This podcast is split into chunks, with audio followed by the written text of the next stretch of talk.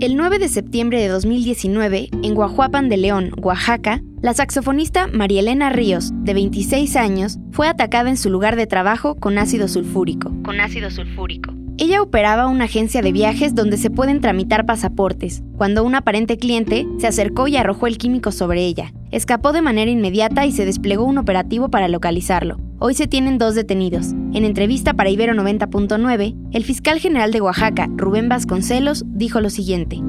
Ya tenemos detenidos a dos autores materiales, uno capturado el 23 de diciembre, el otro el 25 de diciembre, y continuamos con las investigaciones y específicamente porque también tenemos órdenes de aprehensión con quienes nosotros consider, contra quienes nosotros consideramos que son los autores intelectuales o los intermediarios o porque tenemos datos suficientes para pensar que ellos fueron los que idearon, los que planearon, los que fungieron como facilitadores de de, de, la situación y específicamente incluso hasta entregaron el ácido sulfúrico al autor material. El fiscal se puede referir al exdiputado del PRI, Juan Vera Carrizal, quien habría sido señalado por la víctima y su familia como el autor intelectual del crimen. Él ya tiene una orden de arresto en su contra y lo están buscando en varios estados del país, además de los 194 países que cubre la Interpol. Para él y los victimarios materiales, las condenas podrían ser de entre 20 y 40 años.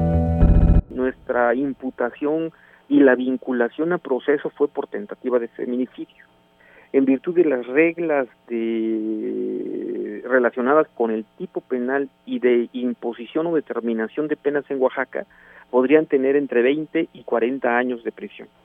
Eso es lo que eh, está en el margen eh, de esta combinación ¿no? entre normas de determinación y las normas relacionadas con el tipo penal de feminicidio. Por su parte, María Elena no recibió la atención médica necesaria en Oaxaca, por lo que tuvo que ser trasladada a la Ciudad de México en diciembre, tres meses después del ataque.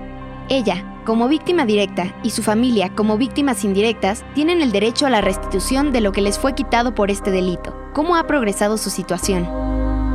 Está garantizándose eh, su atención en salud, su restablecimiento.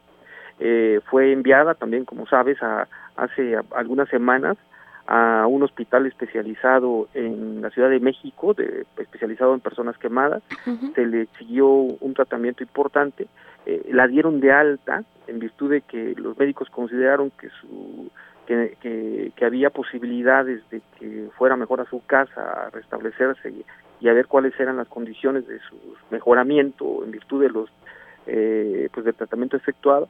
Ya está ahorita en su casa eh, y garantizárselo, por supuesto, la atención médica, ¿no? Y también con la posibilidad abierta de regresar, si los médicos así lo señalan, también otra vez a revisiones periódicas.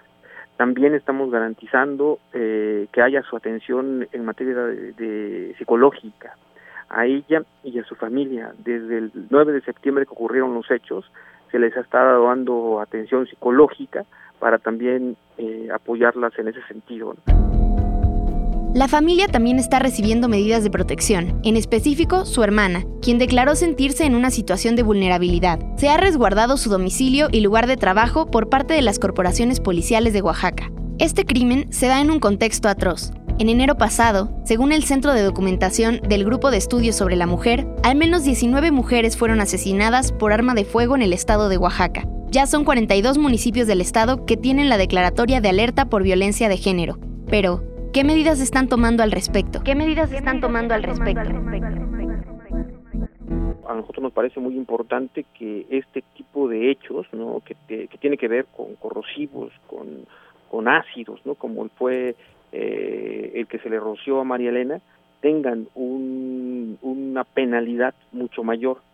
Pero también nosotros estamos más en la en, en, la, en la, visión, Rosana, de, de de hacer efectivas las sanciones que ya son altas en algunos códigos penales del país, también en el de Oaxaca. Por ejemplo, en Oaxaca la penalidad por feminicidios es alta, va de 60 a 80 años de prisión, incluso hasta puede ir a más años de prisión. Lo importante como sociedad, y así creo que debíamos este, encauzar acciones para esto, es que las fiscalías del país tengamos los instrumentos necesarios de para realizar investigaciones eficaces, para que con investigaciones eficaces ocurramos frente a los jueces y los jueces impongan sanciones severas eh, que eviten la impunidad en estos casos y manden una señal a toda la sociedad de que no vamos a tolerar ni permitir esto. El infierno que vivió María Elena aún no queda atrás, pero la búsqueda de justicia de ella y su familia sigue vigente. Sigue vigente. Entrevista, Rox Aguilar. Voz, Emilia Rid.